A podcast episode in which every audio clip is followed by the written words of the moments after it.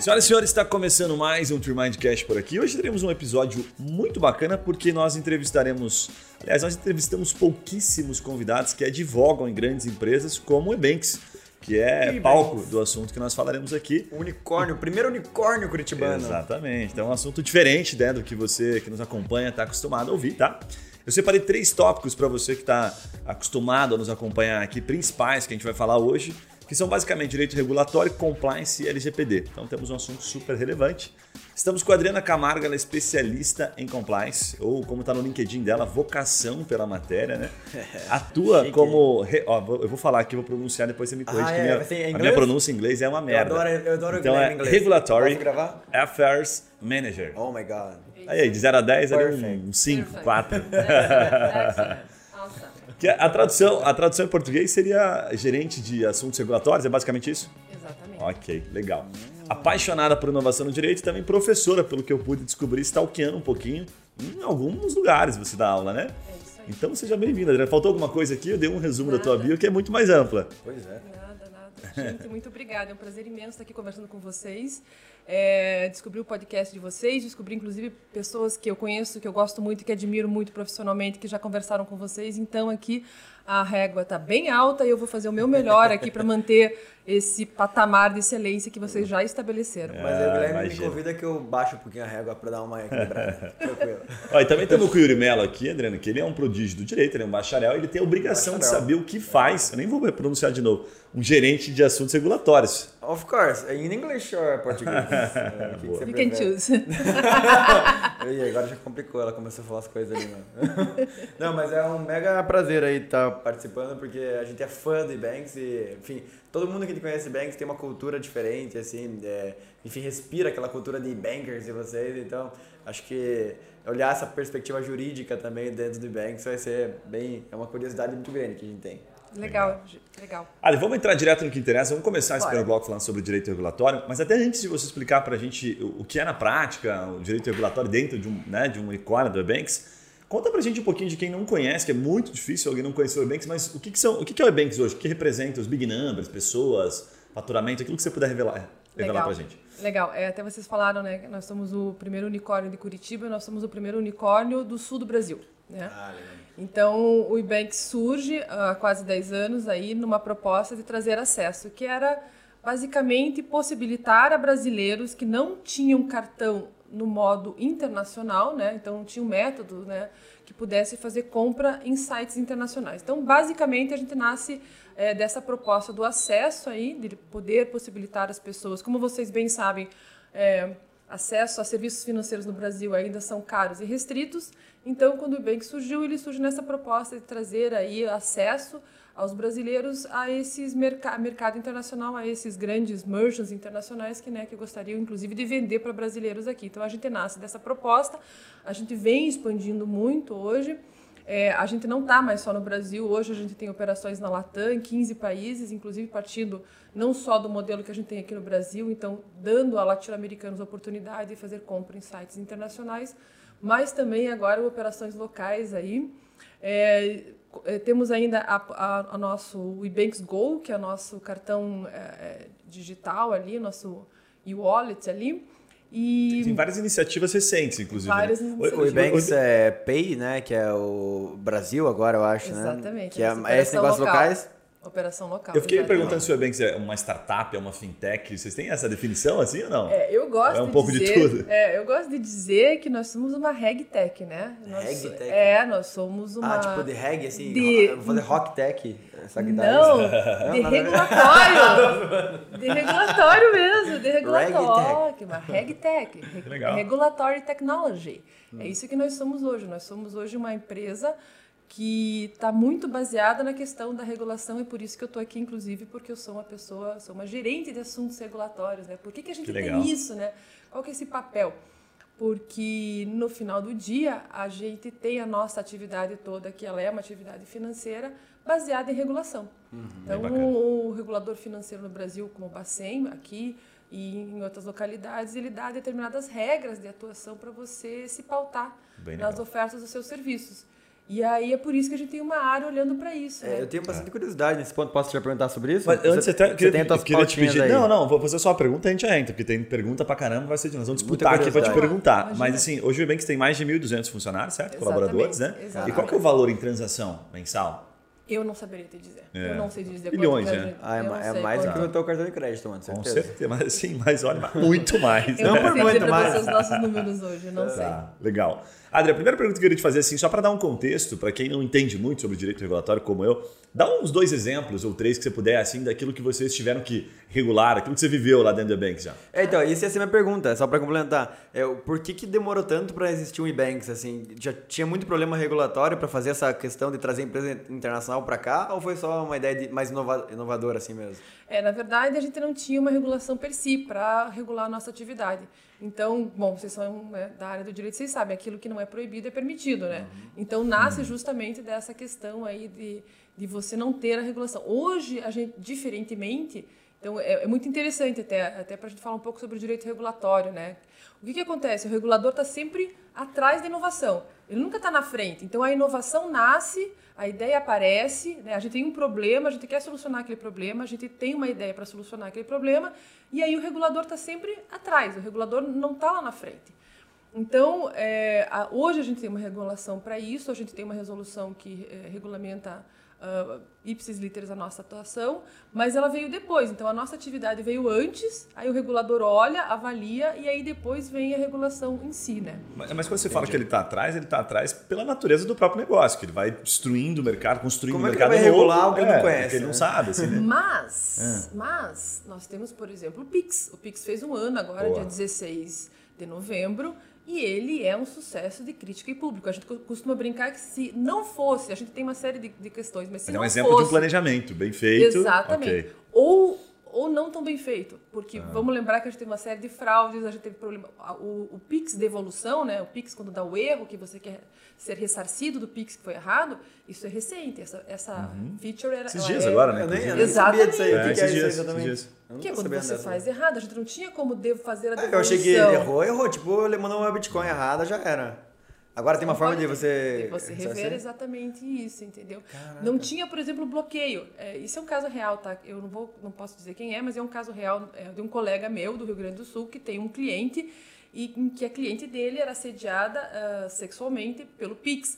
Então o cara ficava mandando um centavo para ela várias vezes ao dia Ah, e a isso mensagem? Sei. era uma mensagem de cunho sexual baixo, enfim. Usem a imaginação para preencher essa lacuna Caramba, como quiserem. Meu, cara. E ela não conseguia bloquear este indivíduo, porque as instituições financeiras onde o indivíduo tinha conta não tinham o mecanismo, o suporte regulatório para fazer esse bloqueio. Sentindo. Então, assim, é uma super ideia. Se não fosse o Banco Central fazendo, capitaneando essa ideia, não sairia do papel, obviamente. Isso é uma coisa que tem que ficar muito claro.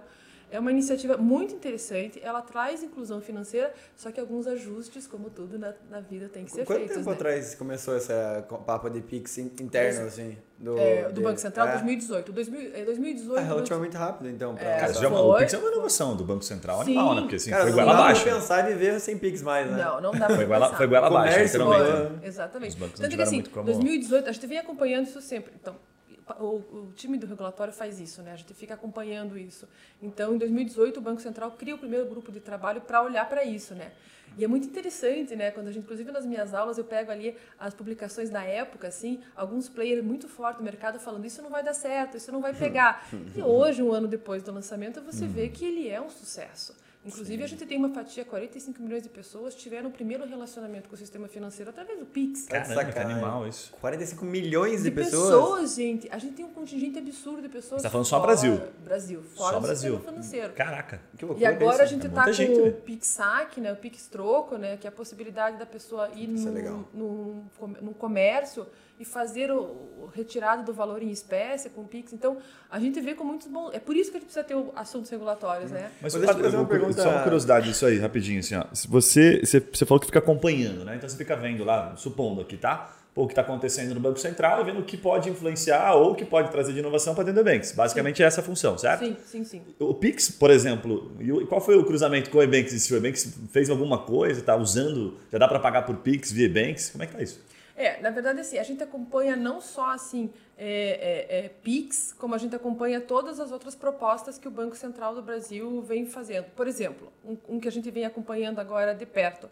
O Banco Central do Brasil abriu o primeiro edital de sandbox, falando um pouco sobre essa coisa do Banco Central, tá, do regulador estar tá sempre atrás do, do, da proposta, sempre atrás do, do, do, do da, da, inovação, mercado, assim, do mercado mesmo. como um todo. Né?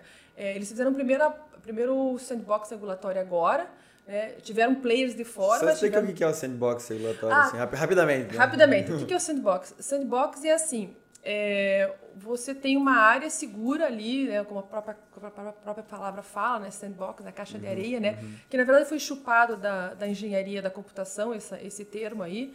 É, então você traz ali a possibilidade de players do mercado novos, né, entrantes ou já estabelecidos, uhum. Que venham e apresentem propostas inovadoras, ou que não existem na regulação, né, ou que é, sejam disruptivas. Então, vamos dizer que tem uma regulação que proíbe fazer determinada situação. Uhum. Porque é uma regulação antiga, antes da tecnologia, antes dos métodos de pagamento atuais e tudo mais. Vamos dizer que você tem essa regulação lá da década de 60, e sim, tem muita regulação da década de 60, da Sério? década de 30 ainda vigente. Uhum. Aí você vai lá e fala assim: olha, eu tenho uma proposta inovadora, a gente tem uma, uma dor aqui do cliente, a gente tem uma dor do mercado, a gente vai trazer eficiência, economia, inclusão, melhoria para o consumidor, a gente vai fazer uma série de coisas. Então eu tenho esta proposta aqui.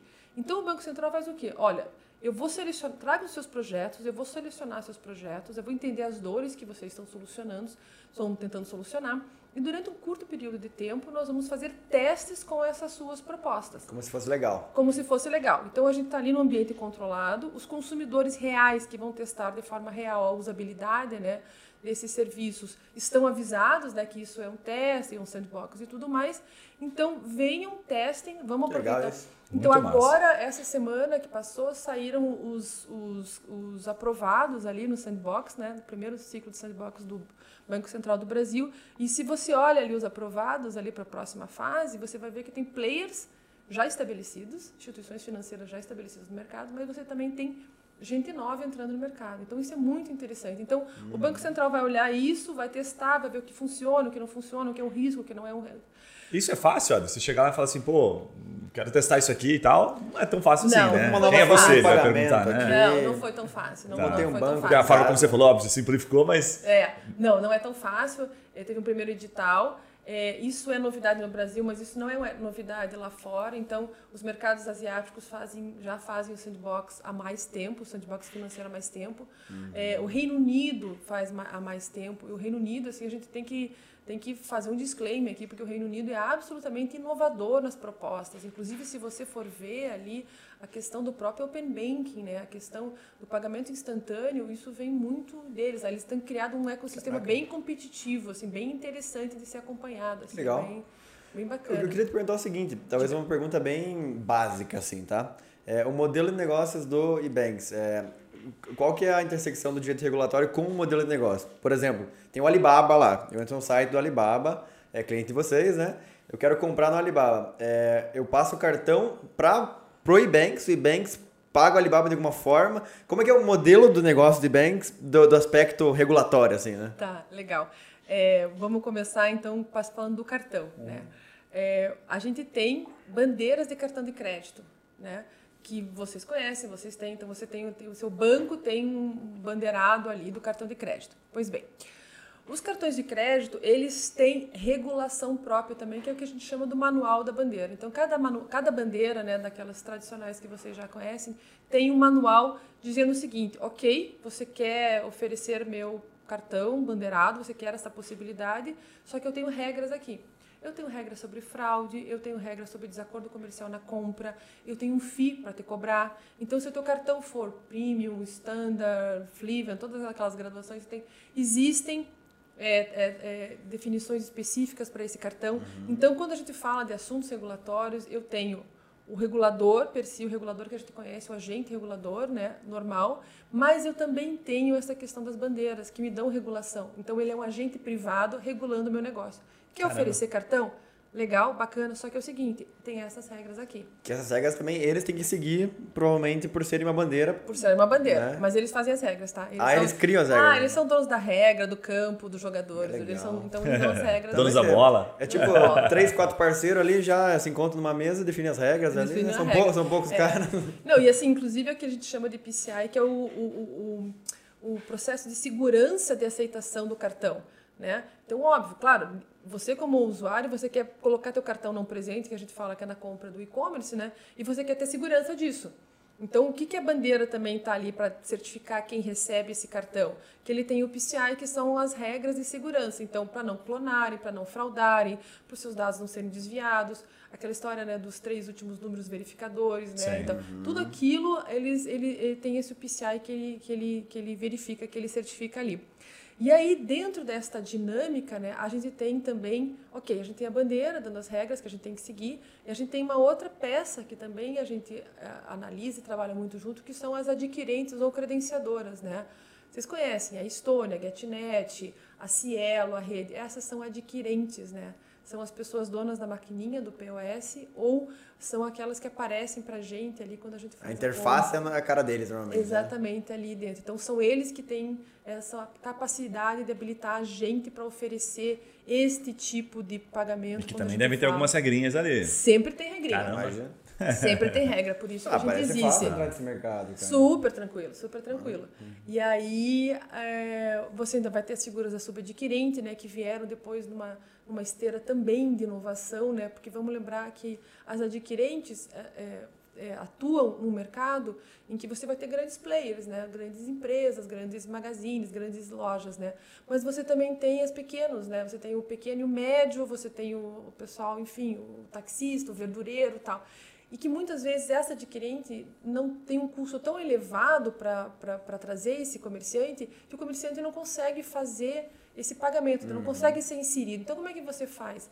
Surge nessa esteira, então, a subadquirente, que é uma prestadora de tecnologia que faz a ponte entre o comerciante e essa adquirente, essa credenciadora, e possibilita, então, que os pequenos tenham a possibilidade de ter o POS. Então, você vai na feira, você vai no, comer pastel e tal, você Sim. tem ali aquele pequeno e médio ofertando essa maquininha por Aqu- tempo. Aquelas maquininhas mais locais, assim, normalmente são Isso, subadquirentes, sub- assim. Subadquirentes, exatamente. Então a gente tem o instituidor do arranjo de pagamento, que é a bandeira, que dá as regras, então por isso que a gente tem que olhar. A gente tem as credenciadoras, a gente tem as subcredenciadoras, a gente tem o comerciante e a gente tem o emissor, que é o banco, que é o, o instituidor. Agora eu vou pedir pro dá. Guilherme repetir Cara, tudo é, que ela eu falou. sei, é eu tô- Eu tô, pensando na cadeia aqui. A cadeia, quando, você- quando você Não, explicou explica- aqui, explica ficou agora. mais, pareceu mais óbvio. Né? Mas uma, uma coisa que eu fiquei pensando aqui, né? Quando a gente fala das bandeiras, me parece que é, eles ditam as regras como principais, assim, né? Como supremos, né? Mas porque existe já uma certa, não seria a palavra correta, monopólio, assim, mas é, eles têm o, o controle, porque nós usamos oligopólio. Visa, Mastercard, oligopólio, talvez seja isso, né? Mas é por isso que eles ditam as regras. Então, não dá pra gente falar assim, ah, não quero a regra do Visa, então vou usar a regra, sei lá, a ela, talvez não seja porque já tem um volume expressivo, né? Mas eu vou usar a regra aqui do- de uma É, outra bandeira. cliente é mais ou menos né? isso? Porque daí você não consegue colocar aquela bandeira na tua maquininha e você ferra toda a cadeia. Exatamente, Putz, porque daí entendi. o que acontece? Você chega lá e eu- só tenho, sei lá, melhor data para eu comprar hoje é pagar na bandeira X, entendeu? Aí você chega lá, não, eu não aceito a bandeira X. Daí, tipo, então você Entendi. perde a venda, entendeu? Só que assim, por outro lado, vamos ser justos também com a bandeira. Há um custo para tudo isso, Perfeito. entendeu? Um custo de fiscalização. Vamos imaginar assim, você tem uma pessoa vendendo, por exemplo, falsificação com cartão, sei lá, Y, cartão Aham. de uma bandeira, assim. É muito ruim você chegar para um grande nome, tipo uma Nike da vida, e dizer assim, não, peraí, bandeira X, você está permitindo que esse cara venda coisa falsificada minha sem pagar a devida, a- a- a- o copyright ali, sem pagar, você está deixando o cara, você está lucrando em cima disso. Como é que é isso, né? Sim. lucrando em cima disso. Então, assim, a bandeira também não é tão simples assim, ah, eu dou as regras Sim. e tudo bem, porque tem muita preocupação em relação à experiência do usuário, às inovações. Vocês estão vendo aí, né? São os desafios deles, né? São os desafios E dele. daí, como é que conecta isso com o estrangeiro lá daí? Quando que, como é que é essa conexão da, de tudo esse emaranhado, ainda colocando um player Tá. chinês? É, o que, que acontece? Agora É, vai ser fácil, por Agora, quando chega na ponta, né? Então, É, você passou o teu cartão, vou pegar o exemplo do cartão, né? Você passou o cartão, é, teve liquidação, teve o positivo, a tua, a tua, teu banco disse, o teu emissor, o teu cartão disse, ok, tem saldo, o Guilherme vai conseguir comprar, beleza, tal, não sei o quê. Quando a gente paga, a gente paga no final da linha para o Ibanks. Né? Uhum. E o Ibanks tem um parceiro financeiro que vai entregar esse dinheiro para esse parceiro financeiro que é autorizado a fazer câmbio. Ele vai pegar esse dinheiro e vai fazer o quê? Uma remessa para fora pagando lá fora uma nota, uma outra instituição financeira, uma outra instituição, não é financeira, uma outra instituição nossa lá fora, e essa instituição lá fora vai fazer o pagamento para o Alipay, onde o Alipay tem conta, para Shopee, onde a Shopee tem conta, para, enfim, caramba, animal. Adriana, esse assunto é muito convidativo. Muito a louco, gente podia ficar, nossa, uma cara fazendo pergunta para ti aqui, mas eu tenho uma pergunta que eu gosto de fazer sempre aqui, né, quando uhum. vem empresa, assim, que é assim, é, os advogados que nos acompanham sempre ficam muito contentes com isso. Eles falam, pô, o Ibanks contrata alguém para ajudar, por exemplo, do ponto de vista regulatório hoje? É, Muito. externo. E por que contrata? Assim, quais são essas especialidades? Até para abrir um é, pouco a mente mas do advogado que está ouvindo. Assim. Contrata com a pessoa? Tipo, por que contrata externo e não internaliza? Tendo a Adriana lá. Conta um pouquinho para dar insight sobre isso. Porque, como vocês estão acompanhando, por exemplo, vamos pegar, enfim, todas as iniciativas do Banco Central que vocês têm acompanhado, porque o, o Banco Central tem uma a, a, a agenda mais de inclusão deles lá. Então, você vê tudo isso. Pix, Open Banking, todas essas iniciativas. Então, é muita coisa, fora as bandeiras atuando, fora todas as outras partes que a gente tem aí. Então, a gente tem muita coisa no Brasil acontecendo. E a gente tem muita coisa lá fora acontecendo também. Então, assim, o meu sonho era ter mais pessoas para me ajudar nessa, nessa iniciativa. Só que, por outro lado, para usar essa para olhar essa iniciativa, eu preciso popular uma série de dados Entendeu? Então é aí que vem o meu externo, né? Aí que vem o meu, meu suporte externo. Então, o que, que acontece? A gente tem muita empresa externa que tem a, a inteligência artificial nos ajudando a fazer esta varredura de comunicação. Eu tenho 15 países, operação em 15 países na América Caramba. Latina. É, então, é muita gente, entendeu? Você, então, pode dar um exemplo assim do que vocês, por exemplo, contratam de um escritório terceirizado? É, por exemplo, é, a Argentina hoje... Uh, está segurando, está dando muita, muita ênfase a segurar reserva financeira dentro do país por causa da crise financeira que eles vêm atravessando. Então, eles não querem que o dinheiro saia, principalmente o dólar saia. Caraca, do, chegaram nesse nível já. Né, da Argentina, Caraca. exatamente. Então, eles vêm assim começam a, a, a ter impostos sobre pagamento com cripto é, começam a ter questões de não, não poder mais parcelar viagem ao exterior quando você compra num site estrangeiro. Então, uma série de coisas assim. Então, a Argentina, por exemplo, ela vem cada vez mais restringindo ou taxando as operações. Meu Deus. Então, a gente precisa, então eu preciso de um escritório local que seja argentino, que entenda o que é a Argentina, entendeu? Para conseguir não só acompanhar ou dar essa visão de impacto, né? Uhum. Cara, que massa isso. É tipo um escritório que tem, por exemplo, um advogado que mora na Argentina, ou que isso. conhece bem né, a legislação em si, é, já sai na frente, sai como diferencial. E não deve ser uma coisa fácil de encontrar, né? Não, mas a gente tem pessoas que estão com a gente desde o D0. Quando eu finquei ah, o pé entendi. lá, eles estavam lá, entendeu? Uhum, que massa. Aí a gente foi até lá e disse, ó, nosso modelo inicial é esse. Aí a gente começou a amadurecer. A gente vai passar por um modelo X, a gente vai passar Sim. por um modelo Y, a gente vai, sabe, a gente está expandindo assim. Esses, Bem legal. Esses, tem, tem muita gente que faz coisas parecidas com o Ebanks, né, em outros países assim, porque no Brasil acho que tem poucos é, que fazem essa conexão que o Ebanks abriu esse mercado, na verdade, né? É, nós somos um dos, dos é, pioneiros desse mercado. Mas em, em, outros países da América Latina já existia ou vocês também estão criando esse mercado lá? Não, em alguns existiam é, mercados, existiam atuações semelhantes, Muitos deles, inclusive, eram atuações como a nossa, só que de players que vieram da Europa. Uhum. Porque, assim, é, a gente tem que entender... Não eram hermanos, então. Não, não é... muito, alguns lugares têm os hermanos uhum. e outros lugares são empresas, principalmente europeias, que foram para a Latam. Porque uma coisa que a gente tem que entender é que não só o Brasil é o único país aqui que fala português, né, porque o resto os demais falam espanhol, mas também nós passamos por uma questão de hiperinflação, por uma questão de, de tudo que a gente passou enquanto país. É, a gente tem um sistema financeiro é, muito muito robusto, porque a gente passou por muita coisa. Então, assim, é difícil às vezes também você dizer o que funciona no Brasil vai funcionar em outros países, porque uhum. você tem que entender essa, essa, você tem que ter essa, esse olhar assim sobre o mercado. E aí você tem um mercado europeu que tá, atua diferente, um mercado super pujante que você tem na Ásia, porque eles estão fazendo coisas sensacionais, eles estão lá na frente.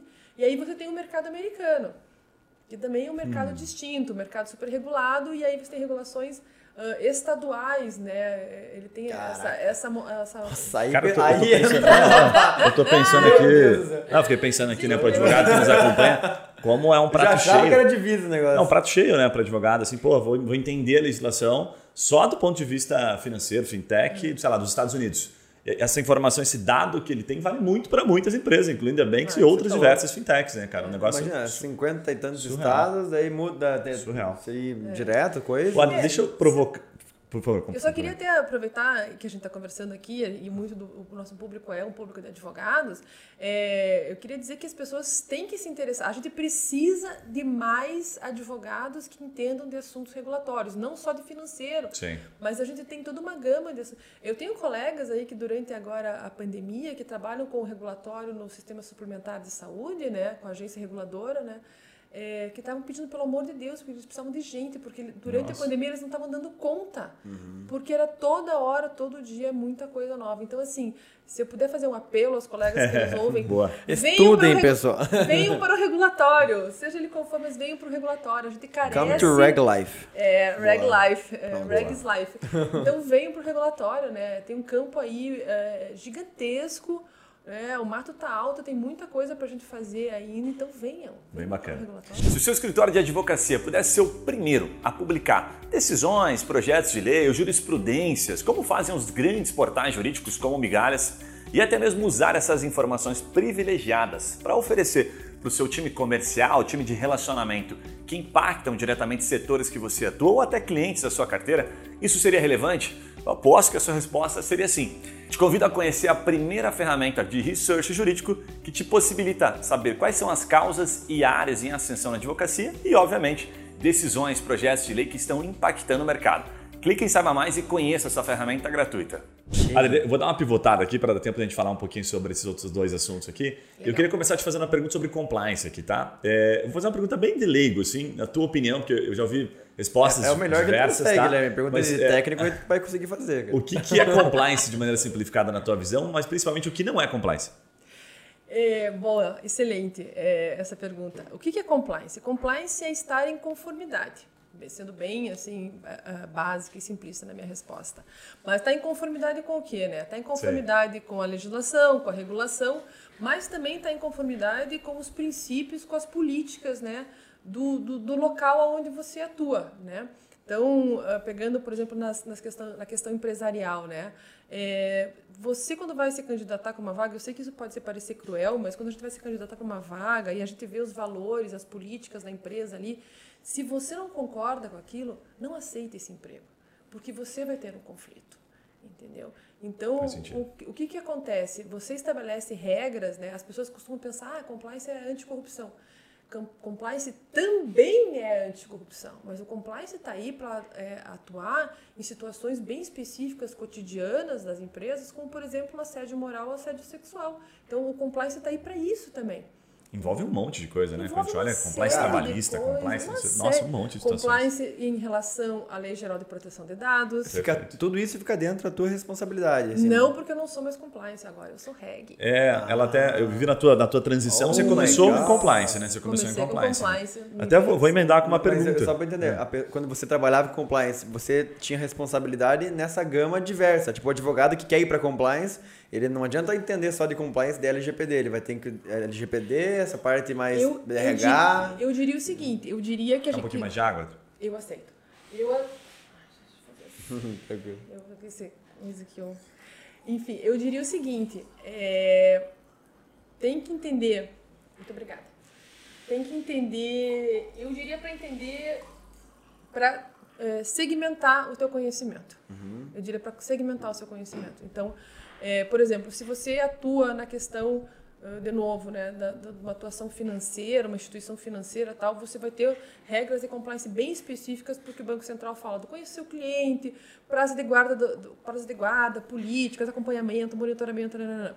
Mas você tem cada vez mais uma preocupação aí, porque, por exemplo, um robusto programa de compliance Se você diz que você treinou, que você deu todas as ferramentas, que você estava ali acompanhando, quando você tiver deslizes desse seu funcionário, esse seu funcionário eventualmente seja demitido, por exemplo, você consegue chegar em juízo e dizer assim, olha, excelência, nós tínhamos políticas, nós tínhamos canais, nós tínhamos tudo, nós avisamos, nós treinamos e tal. Se a pessoa ainda quis fazer alguma coisa de errado, é, então ela fez por vontade própria. Então, As regras estavam claras aqui desde o início do jogo, né? Exatamente. Então, Bem legal. a gente tem muita. Então, assim, o que é compliance na minha visão? É estar em conformidade não só com a legislação, não só com as regras, mas também com os princípios, as políticas da empresa. Bem então, legal.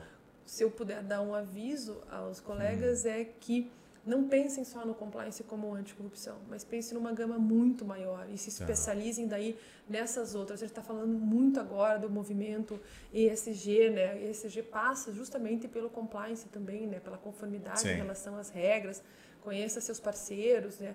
Então eu acho bem, bem, bem interessante nesse ponto. Sabe o que eu queria te perguntar? Como é que é o dia a dia de um profissional de compliance? Que não sei se todos os profissionais de compliance lá, por exemplo, do Ebank são advogados, né? Porque, salvo engano, não necessariamente precisa ser um advogado, né? Uhum. Mas como é que é o dia a dia? Como é que vocês separam, por exemplo, internamente no Ebank? Você tem um compliance, sei lá, você só cuida do compliance trabalhista, você só cuida desse outro assunto. Como é que é dentro de uma grande empresa como a Ebanks? É, Respondendo primeiro essa pergunta, não, nem todo mundo precisa ser advogado para trabalhar na área de compliance. Eu acho interessantíssimo você ter a multidisciplinariedade, porque justamente as pessoas vão conseguir é, olhar, por exemplo, balanço financeiro, né? Então você consegue pegar fraudes financeiras, se você tiver alguém para olhar isso, você consegue dar outros olhares, inclusive assim, você vai fazer um treinamento, né? Como é que você vai fazer um treinamento? Ah, eles vão fazer um treinamento, chegando na frente, ah, oi, bom dia, meu nome é Adriana, blá, blá, blá, blá. Cara, pensa num troço que é chato, cara. Pensa que você vai perder o público, assim, em 30 segundos, entendeu? Quando você tem uma pessoa com uma formação acadêmica, por exemplo, mais lúdica, alguém com, por exemplo, formação em cinema, alguma coisa assim, você vai contar a mesma história, passar a mesma mensagem de uma forma mais lúdica, de uma forma que seja mais Caraca. bem aproveitado, entendeu? Pense, sabe? Bem fora do, do comum, assim, da... Do comum, é. Pense assim, uma coisa que eu gosto bastante da experiência do compliance, não é a nossa experiência, mas a experiência de colegas que eu posso dividir aqui, eles têm um código de conduta formal. Esse código de conduta, blá, blá, blá, blá, que a gente manda para os parceiros, para a gente dizer, olha, eu tenho um código de conduta, essas são as minhas regras, mas também tem uma versão do código de conduta em gibi, entendeu? Então, você imagina que você vai ter vários públicos dentro Legal. da tua empresa, hum. entendeu? Que você precisa chegar para todo mundo. Como é que você faz isso? Como é que você passa a mesma mensagem para pessoas distintas, com realidades distintas, formações distintas e até atuações assim diárias. Ah, nós vamos fazer um, um treinamento que vai ser via vídeo. Só que daí você está de repente numa planta e você não tem boa parte da tua, da tua mão de obra no escritório, na frente do computador, mas e sim numa linha de montagem. Como é que você hum. vai dar um treinamento online para essas pessoas? E, e qual é a parte mais difícil assim, do, do compliance? Porque eu fico pensando, aonde tem a maior número de tretas assim? A parte mais difícil do compliance é mudar a cultura. Hum. Todo mundo quer ir para o céu, mas ninguém quer morrer. O que, que eu quero dizer com isso? todo mundo é a favor do fim da corrupção, todo mundo acha errado o assédio, blá, blá, blá, blá. Mas no dia a dia, as pessoas têm uma dificuldade muito grande na mudança. Então, acho que a maior, a maior dificuldade que o compliance enfrenta é fazer a mudança cultural. Mas desse, tipo, é, tem, tem, tem, aquele feedback do compliance, assim, por alguma situação, supondo aqui, né, uma questão de assédio. Você começa com uma piadinha, com uma brincadeira. Eu vi alguém citando esses dias que, puxa, a, a, o assédio começa com uma piadinha interna. Então você tem que conter aquilo para que aquilo não se transforme num assédio e tal. Existe esse feedback do compliance para a pessoa direta ou passa por um head? Como é que é isso na prática? Assim? É, na verdade você não pode abordar a pessoa diretamente, porque daí também você vai estar numa situação né, vexatória, até porque você está falando uma piada. Uhum. Né? Imagina tipo a tia do compliance, assim, ó, só é. assim, é. Ei, valente, essa piada não! Roberto, ó. Na frente da galera. Mas acho que você consegue fazer... Isso também é uma das dificuldades que a gente tem, porque você tem que dosar a tua atuação frente ao que está acontecendo. Claro, uma, uma importunação, até, até isso, né? Até explicar para as pessoas o que, que é assédio, porque nos, nos, nos, treinamentos que eu dou, você falou no começo das aulas que eu dou, é, a gente começa a falar sobre exemplos e eu já fui abordado por alunos no final da aula dizendo assim, eu fui assediada e não sabia, eu descobri que eu fui assediada agora na tua aula quando você começou a dar aula. Caramba. Eu sofri assédio. Você entendeu que a gente não, a gente tem que falar sobre isso. Então, Sim. antes da gente chegar nessa piadinha, Vamos fazer políticas gerais de conscientização sobre o que é o assédio? Uhum. Vamos falar sobre isso? Inclusive, assim, é, tem uma galera falando, não, mas assédio é só quando o chefe. Não, A gente já viu casos de assédio. Sabe a turma que, que, que senta junta no lanche, você não Sim. vai sentar com a gente? Sim. Então, as pessoas se unem às vezes, né? Fazem uma né? Fazem o bulinzinho coletivo. Exatamente. Do tipo, não, você não é bem-vinda. Não, você não vai almoçar com a gente.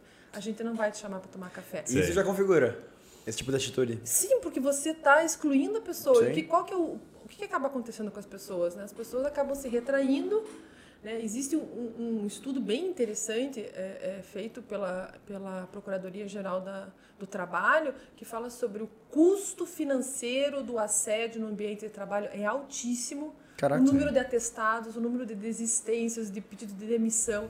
Então, quando a gente pensa que o compliance é caro, eu digo para vocês, o não compliance é muito mais caro. Eu ia te, eu te perguntar exatamente é, uma pergunta é, aqui na pauta, que era assim, como é, é que você é um mede os benefícios do compliance, né? Então, traduzidos em números, assim. Um deles talvez deva ser a redução do número de processos. Então, empresas grandes fica mais fácil, assim. Mas né? me parece Você consegue é medir, difícil, assim? Né? Tipo, como é que é, pra caramba. É, né? Que foi daquele comportamento que gerou. Que, gerou que gera, exatamente. Então, esse, esse é um dos, dos, dos das questões difíceis também na área da compliance, porque você sabe quanto é o custo efetivo do compliance.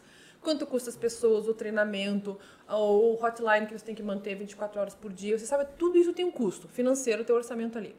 E como é que se diz que você é uma vantagem, né? Pois é. Porque o bom, bom profissional de compliance, a boa área de compliance é que nem o piloto do avião, né? Se não caiu, tá tudo bem. Quando dá o problema é que você fica sabendo da área de compliance, você volta para o compliance, né? É, então, uma das questões mais difíceis é você ter essas métricas, essas medidas aí.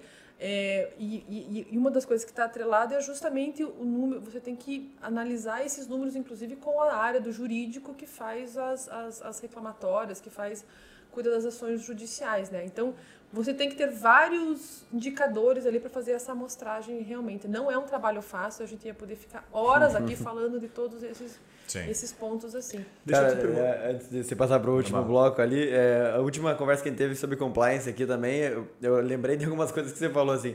É um tema que ele não tem uma, uma um limite muito claro assim, né? Ele vai para tantas áreas que se for falar tudo que entra no compliance, ele está é. praticamente no direito como um todo assim, né? Sim.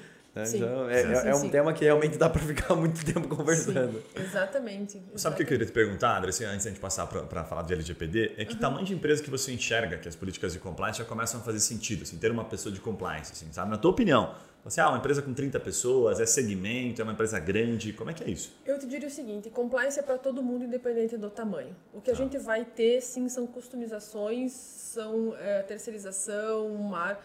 Então, assim, é, eu diria que é para todo mundo. Né? O que, por onde começar? O que, que você deveria começar a fazer?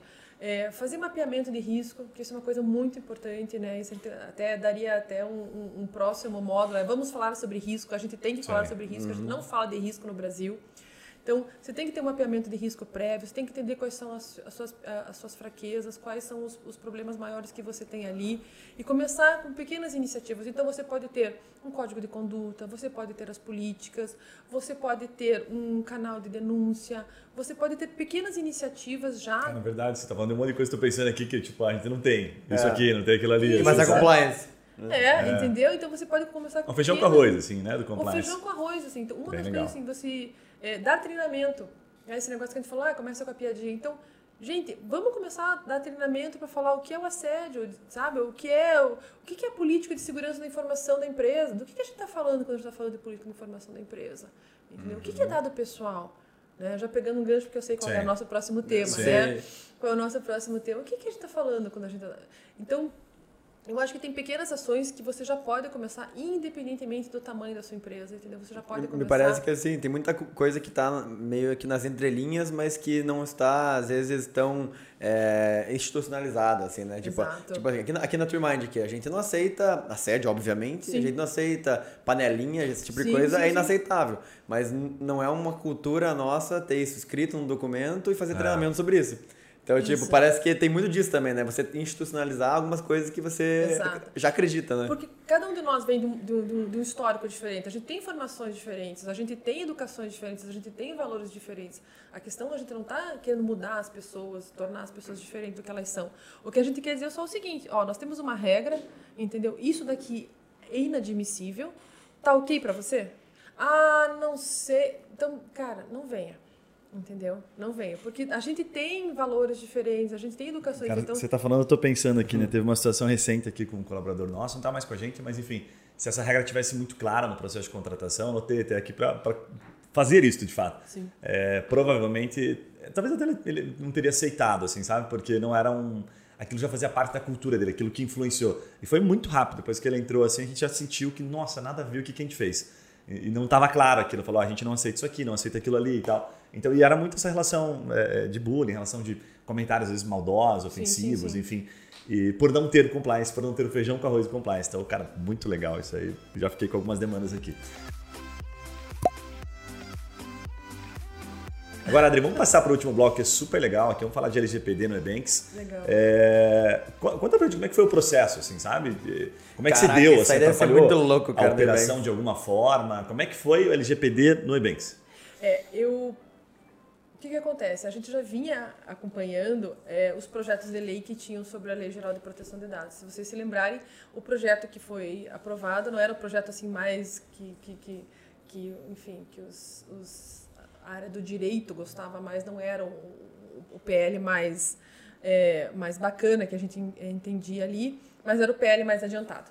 Então, ele acabou sendo aprovado. Então, a gente já vinha, vinha olhando sobre isso, sobre a LGPD, quando, era um quando ainda era um projeto de lei. Caramba, ainda, isso foi quando? 18? 2018. 18, tá. Eu ainda estava no compliance. Mudou muito do PL, assim, naquela essência, porque foi o resultado final, assim? Foi, algumas coisas mudaram, assim, algumas Tá. coisas mudaram. É, então, lá em 2018, eu ainda estava no compliance, a gente não tinha área de assuntos regulatórios, né? Então, vamos dizer que eu- eu- o regulatório foi um spin-off do, do, do, do compliance. E a gente já vinha acompanhando essa, essa questão. Só que como a gente é uma empresa de atuação internacional, vamos lembrar que a gente já tinha desde 2016, a, vinha, a gente já vinha acompanhando aí a questão da, da GDPR, que é a, a Diretriz Geral de Proteção de Dados da União Europeia. Então a gente já vinha acompanhando tudo isso. Então, assim, não era um assunto novo, mas a gente tinha que entender como é que isso ia impactar para a gente. É, se vocês se lembrarem ali, é, teve uma a, a, a lei foi publicada, mas não entrava em vigor ainda. Depois as sanções vieram depois, então a gente teve vários assim espaçamentos em relação é, a isso. E sempre teve uma preocupação muito grande nessa nessa questão da LGPD, tá, da adequação. E não é só uma questão dos nossos parceiros comerciais, dos nossos merchants, mas também principalmente do nosso usuário. E mais do que tudo, é, é, pegando um gancho naquilo que eu estava falando antes do compliance, de fazer o treinamento, é você educar as pessoas, né? Eu acho que ainda hoje, todo mundo, ah, que é LGPD, LGPD. Tá, mas você sabe o que é um cookie? E não é, e não é de comer, não é que você come, entendeu? É Caramel, um caramel cookie? cookie. Exatamente, Ah, só que não. É, então, sabe o que é um cookie? Você sabe o que é o que que você está aceitando quando você aceita aquele, diz assim, aceita aqui para poder navegar nesse site. Você tem noção disso? Você lê termos e condições dos aplicativos. Ah, todos, né? vai. Óbvio. Óbvio, óbvio, óbvio. Imagina né? entrar num site. Dado sensível, Da- né? Essa é uma Isso, situação. O que é dado sensível, né? Eu, para mim, uma das coisas que eu posso dizer que essa é a Adriana, a Adriana analisando a lei. É, eu não gosto muito daquela aquele rol taxativo de dados sensíveis que a lei, dado pessoal sensível que a lei fala. Eu acho que tem alguns dados pessoais, como por exemplo o número de cartão de crédito, que é um dado super sensível, entendeu? Que, que vazou, ferrou, entendeu? Não tá nessa lista? Não, não tá. Ele faz a biometria, é, é, dados biométricos, saúde, Muito mais demográfico, acho, né? é, dados, uma né? questão de política, orientação sexual, uma série de coisas assim que são importantes. Mas eu fico pensando em algumas outras coisas. Tipo, uma outra mundo categoria ali, Que né? não deveria ter, Mas né? o, o Ebanks ele já era meio adequado. O sistema financeiro, assim, né, em geral, né? Ele Sim. já tem uma política meio de proteção de dados pré-existente ali, né? Teve Sim. que adequar muita coisa, ainda assim? Ainda assim, a gente tem que começar a adequar muita coisa porque algumas, alguns outros dados que a gente não considerava como dado pessoal sensível, por exemplo, e a gente tem, a gente deveria fazer essa adequação. Então, é, vamos imaginar assim, a gente já vinha exatamente isso, né? Então, você tem uma emenda constitucional falando do sigilo bancário, por exemplo, você tem outras regulações já falando sobre isso, você tem direito do consumidor, direito do consumidor é um direito, um Código de Defesa do Consumidor existe há 20 anos e já falava sobre isso, né? Marco Civil da Internet já falava sobre isso. Então, assim, também não é assim, pá, do nada, nada. entendeu? A gente tem regulação. A gente tem regulação do Banco Central que fala do conheça seu cliente, dos dados que você tem que ter do seu cliente, das informações que você tem que manter, por que você tem que manter, quanto tempo você tem que manter. Né? Então, Não é assim dizer assim, ah, a LGPD revolucionou. Não, gente, ela é revolucionária numa série de situações, mas proteção de dados pessoais é algo que a gente já tinha isso em outras legislações que a gente tinha que atender. Deixa eu te fazer uma pergunta. E do ponto de vista internacional, como é que você olha os outros países? Estão muito mais avançados? E como é que foi a relação da LGPD com o EBanks, assim, esses outros países? A Argentina é. também é avançada. Não, mas o pior que... A Argentina, ao contrário, tudo. Não, mas o pior é que, assim, nossos, nossos colegas aqui da América Latina têm legislações mais antigas do que a nossa. Sério? Caraca. Mais antigas do que a nossa, exatamente. Sabe por que eu te perguntei isso? Porque da mesma forma que você falou do, do regulatório internacional, né, os advogados que, que não conhecem o regulatório, que tem uma baita de uma oportunidade, eu fiquei imaginando o LGPD internamente aqui, que assim tá. Não vou dizer que está saturado, tem bastante profissional, mas o momento está muito aquecido. Parece que todo mundo virou né, expert em LGPD. E aí, eu, eu, por isso que eu te perguntei, e o internacional, será que não tem brecha para o cara se especializar e falar, ó, eu conheço né, a regulação aqui fora do país, e aí como a sua empresa, o seu Ebanks ou outras empresas precisam consigo te dar apoio nisso aqui. Vira um diferencial. Vira um diferencial, com certeza. Como é que é fora do país? É, a gente tem, por exemplo, é, na América Latina, é, boa parte dos países que a gente tem aqui, os nossos irmãos têm legislação sobre proteção de dados. É, tem uma série de, de, distinções com a nossa. Por exemplo, uma da que eu posso já falar de cara é que eles entendem o consentimento como a única base uh, possível de tratamento de dados pessoais que é um problema que vamos lembrar que a nossa aqui tem sete possibilidades distintas de tratamento de dados. Então, sim, eu acho que é um diferencial aqueles que se especializarem, que buscarem. É, existe todo um, um arcabouço já sobre o tema para os outros países da Latam e assim os, os as empresas que querem sair do Brasil e atuar lá fora vão ter que estar adequadas. Então fica aí também uma atenção para um nicho de atuação aí bem. Mas você considera que é mais fácil, então, a adequação fora do Brasil? Porque só do ponto de vista de, de consentimento são sete. E fora do país geralmente é um, um consentimento geral, assim. É, um consentimento geralzão, assim, entendeu? Entendi. Mas assim, tem questões, por exemplo, que você tem que analisar, como por exemplo, registro de base de dados. Tá. Então, a tua empresa, seu cliente, né? A tua empresa brasileira está indo para a Latam. Uh, e aí, lá ela vai começar a processar dados de locais, né? de, de residentes locais é, você tem que olhar ali. Então, você vai ter que ter um, uma, uma, pessoa lá indicada como DPO, você vai ter que ter o um registro da base de dados, você vai ter que fazer algum tipo de informação, você tem que ter uma central de atendimento lá para receber e tratar a solicitação do usuário, do, do detentor do dado em relação a isso. Então, tem bastante coisa para ser analisada né? lá também. Então, há um nicho muito grande. E uma pergunta uma simples assim... Sabe uma curiosidade fala, que eu fiquei? É, sobre a questão da multa, né? Tipo assim vocês fazem transações com. Opa, tem problema, pode deixar. Vocês fazem transações com outros países. E aí, quando acontece, por exemplo, sei lá, um vazamento de informação de, sei lá, aconteceu, você tinha uns dados de, um, de americanos, vaza aquela informação. Você apanha nas duas pontas, né? Apanha no Brasil, porque vazou aquela informação, e apanha nos Estados Unidos. Como é que é isso na prática, assim? Como é, é que é lá ele. O que, que, o que, que acontece se acontece alguma coisa lá? O que, que acontece nos Estados Unidos, levando em consideração até a, a, a, o diferencial com que o Estado americano, o, o, o, país foi, foi concebido, né? Que é diferente, né? É, eles têm, eles não têm uma legislação uh, global, que nem a gente tem lei geral de proteção de dados, ou a GDPR, que são diretrizes gerais, eles não têm isso lá. Então, eles têm legislações setoriais, né, é, setorial, então, do consumidor e tal, e eles têm legislações é, sobre proteção de dados estaduais, como, por exemplo, vamos pegar a Califórnia, que é onde está o Vale do Silício, um dos grandes usuários dos serviços fornecidos pelas empresas sediadas na Califórnia é são os, os, os consumidores europeus. Então, o que, que eles fizeram? A Lei Geral de Proteção de Dados da Califórnia é um copia e cola da, da GDPR. Hum. Porque assim, ah. ó, eu tô tão em conformidade com a tua lei que eu sou, tipo assim, cara crachada na sua lei. chega mais. Então aqui. chega mais. Não há. Porque uma das coisas. A diminui a, a margem de risco também, né? Exatamente. A GDPR fala nisso, né? Fala sobre a troca de dados com países que tenham uh, uh, segurança semelhante à GDPR. Assegurem hum. o mesmo grau a LGPD nossa tá equivalente também? Também? Fala, também fala sobre isso. E ela tem essa equivalência com a GDPR? Mais ou menos. A GDPR é, começa a ficar um pouco mais complicado assim para quando a gente atua. Porque vamos lembrar que a GDPR ela é um guarda-chuva, mas daí as, as unidades, as, as, as, os países dentro da União Europeia uh, vão ter é, legislações, vão ter apontamentos locais sobre a proteção de dados dos seus, dos seus cidadãos. Eu então, queria te perguntar uma coisa assim, meio básica sobre a LGPD, mas assim, o que, que o Ebanks pode fazer com os dados? Eu sou cliente do Ebanks, uso hum. Spotify, compro no Alibaba. É, o que, que vocês podem fazer com meus dados? Se você não me fornecer seus dados, eu não posso fazer o processamento do teu pagamento. Eu não posso te fornecer o é. Alibaba é. ou o Spotify, entendeu? É, então, eu posso assim, simplesmente não te fornecer nada. Você pode nada, não ser cliente. Nada. Você pode simplesmente, sei lá, um rádio. Você compra um rádio vai ouvir música no rádio. Porque eu não quero dizer, além do óbvio, assim, eu virei, eu virei cliente, vamos dizer, né? Você tem lá é. dados básicos aí, e-mail, CPF, nome e tal, cartão de uhum. crédito, enfim. É, com isso, o que, que o Ebanks é, pode fazer? O que, que é hoje eu dentro tenho, da LGBT pode ser feito? Eu tenho aquilo que é obrigação legal que eu tenho que fazer, ou seja, eu não vou poder fornecer o serviço para você se você não me, não me disser isso. Eu não tenho como fornecer. Entendeu? Você não tem como, sei lá, me mandar um joinha e eu vou fazer. Não tem. Eu preciso dos seus dados para fazer essa transação, né? O que acontece sim que nós temos políticas de privacidade e a gente diz para você, olha, você quer receber é, propaganda, você quer receber coisas, outras, outras informações, e a política, a gente tem uma política. Você vai lá e diz assim, eu quero receber, eu não quero receber. É isso que, que a gente fala para você. Olha, eu tenho outras possibilidades de rastreamento de encomendas. Você quer receber coisas sobre esse tema? Sim ou não? Então, assim, o básico que eu peço de você é para poder fazer a minha operação.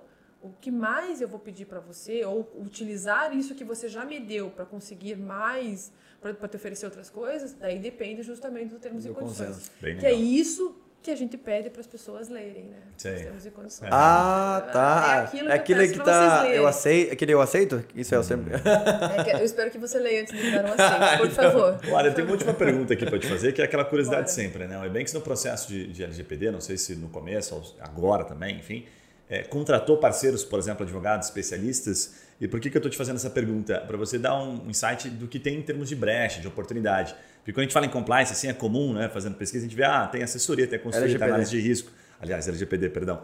Tem o compliance do LGPD, né? Tem a segurança da informação e tem o DPO. Tem algumas vertentes, né? O que, que um e-banks, que, que aí eu, eu, pergunto porque eu imagino que outras empresas semelhantes, de porte semelhantes, possam vir uhum. a contratar, que você enxerga que tem de oportunidade dentro dessa matéria. Olha, eu gosto de pensar assim que vai depender muito da maturidade e do tamanho da empresa que você tem, tá?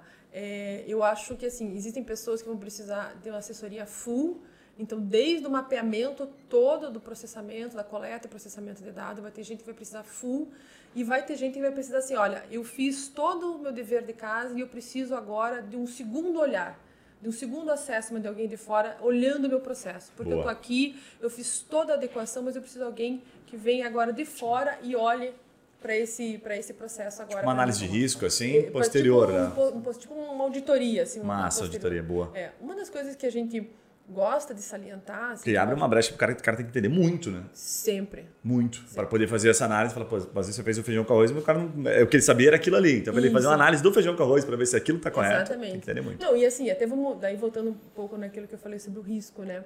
Olha, é, eu fiz tudo aquilo que eu entendi que era cabível, que eu deveria fazer. A assessoria vem para mim e fala o seguinte: olha, mas eu estou entendendo que você tem um risco aqui.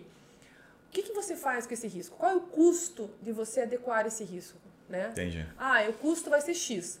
Aí é uma, uma, uma percepção também do cliente que a gente tá tem que entender legal. que você assim, cara, eu entendi o risco, mas eu vou tomar esse risco. Perfeito. Entendeu? É mais barato eu não mexer, né? Não arrumar. Então, assim, Perfeito. também não, não, eu tenho certeza que o nosso público é formado por profissionais que, que já viveram muita coisa. E a gente não pode ser ingênuo e achar o seguinte, que nós vamos estar full compliant, que a gente vai estar tudo certo. Existe uma margem que a gente tem que dizer, olha, há um risco aqui, é, há uma não conformidade aqui, eu vou tomar esse risco uhum. e vou seguir adiante. É, mas se não tiver risco, é. não é Brasil também, né, galera? Cara, Pelo amor de Deus. Me lembrou uma situação, tinha um, um, grande amigo que ele atuava no jurídico da. Na época era Brasil Telecom. E ele contava né, as metas que eles tinham, que era Sim. uma meta simplesmente de reduzir o, o, o passivo que eles tinham, já para determinar. E aí, em determinado momento, ele falou que surgiu lá um consultor, ele falou, pô, cara, vamos tentar eliminar isso aqui, né?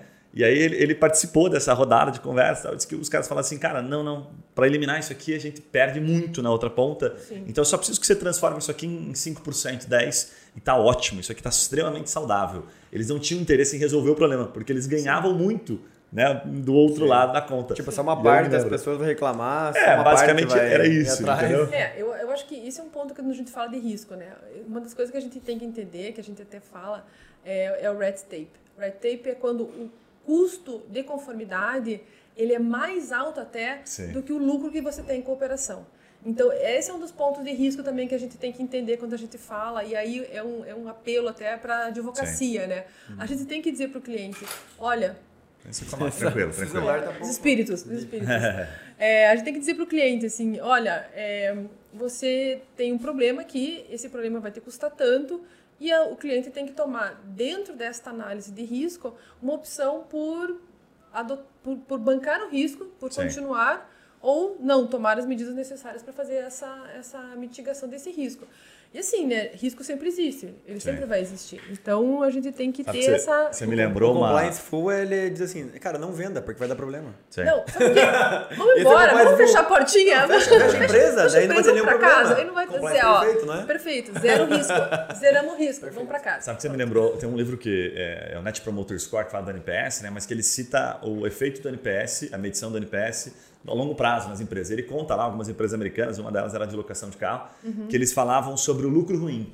E aí entra exatamente nisso. Assim, eles falam, pô, é, você pode até ganhar com isso aqui, uhum. mas isso aqui no futuro quebra o seu negócio. Aí eles mostravam a conta. Então mostrava uhum. lá uma locadora de carro, por exemplo, que cobrava do cliente quando ele atrasava, sei lá, 10 minutos na entrega do carro. Ó, uhum. já ferrou aqui, complicou. Então a, ali gerava um lucro ruim, mas que era um lucro expressivo para a empresa, então aquilo representava dele conta, tipo, ah, 15% da receita e tal, aqueles atrasos. E muitos clientes entravam, muitos não, poucos clientes entravam com o processo, então aquilo era algo benéfico para a empresa. Então uhum. não valia a pena corrigir aquele processo em si, sabe? Entendi. E aí os caras faziam um estudo dizendo assim, ó, só que quanto isso aqui interfere no NPS, que é para uhum. fechar a conta. Ele fala assim, puta, o cara que teve essa situação, ele dá um, sei lá, um NPS de 2, 3, né? Ele detesta a empresa. Sim. E aí a conta é o seguinte, ó, esse cara aqui no futuro, como ele, o NPS baixo, ele vai refletir para outras diversas pessoas, ele vai falar claro. mal da tua empresa, aquilo que você ganhou no presente vai te matar lá na frente. Cara, uma conta sensacional. Eu acho que o LGPD, o compliance, enfim, tudo sim, se relaciona com isso, né? Muito, Muito massa. Bom, cara. Adri, deixa eu te pedir para você deixar né, uma mensagem final. Primeiro, te agradecer antes disso. Sensacional. Aula, que uma aula. Obrigado. Uma baita Verdade. aula. Obrigado por compartilhar tanta vou informação. Vou até renovar meu plano no Spotify hoje, mano. Depois dessa.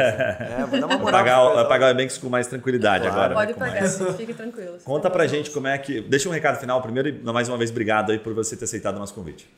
Imagina, eu agradeço mais uma vez pelo convite, é um prazer estar aqui falando com vocês. E se eu puder deixar um recado, é venham para o regulatório. É. A gente tem muita coisa para fazer ainda, a gente precisa de profissionais nessa área. Tem vaga, tem vaga no Bank, não? Ainda não, tá, ainda boa. não, mas fique aí, ligado. Fique ligado, mas independentemente disso, eu fico olhando assim, com toda essa evolução no mercado financeiro que a gente vê, todas essas novas iniciativas aí, cada vez mais a gente vai ter empresas que não são financeiras, não são do segmento financeiro, tendo pernas, digamos assim, tendo, banking, né? Agora tendo pernas financeiras, se aproveitando inclusive do dado, né, do, do, dado do cliente e tal, e vai precisar de mão de obra que olhe isso e, e, e monetize isso, entenda isso e a função e dê segurança e consiga cada vez mais fornecer serviços e, e, e serviços financeiros de qualidade para uma população cada vez maior. Muito então bom. venham, venham. Precisamos de gente para ajudar a gente a arrumar a casa e fazer Reg Life. E como é que as pessoas Reg te encontram, Adriana? Eu te encontrei pelo LinkedIn, já, já te adicionei aqui. Por favor, é hum. Adriana Camargo ali no LinkedIn. Me, pelo Instagram, você prefere pelo Instagram também? Quer deixar só o LinkedIn? Só o LinkedIn. Só o LinkedIn.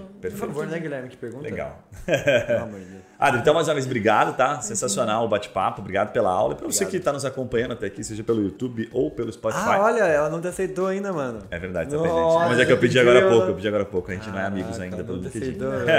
eu também não aceitaria, Adri. Pra você que está nos acompanhando até aqui, já sabe, vai lá, adiciona a Adri no LinkedIn, já adicionei ela aqui. Ela não me aceitou ainda, mas daqui a pouco ela vai me aceitar. Não Certamente sei. ela vai aceitar você. E nos acompanha nas redes sociais, deixa o seu feedback depois, nos conte se você gostou, né? Se o bate-papo foi legal, se você aprendeu alguma coisa e principalmente se liga no regulatório nas oportunidades que a Adriana já puxou. Ele deixou uhum. claro aqui que tem brecha, então não fica reclamando e cola nisso aí. Um abraço e a gente se vê nos próximos podcasts. Valeu. Valeu. tchau!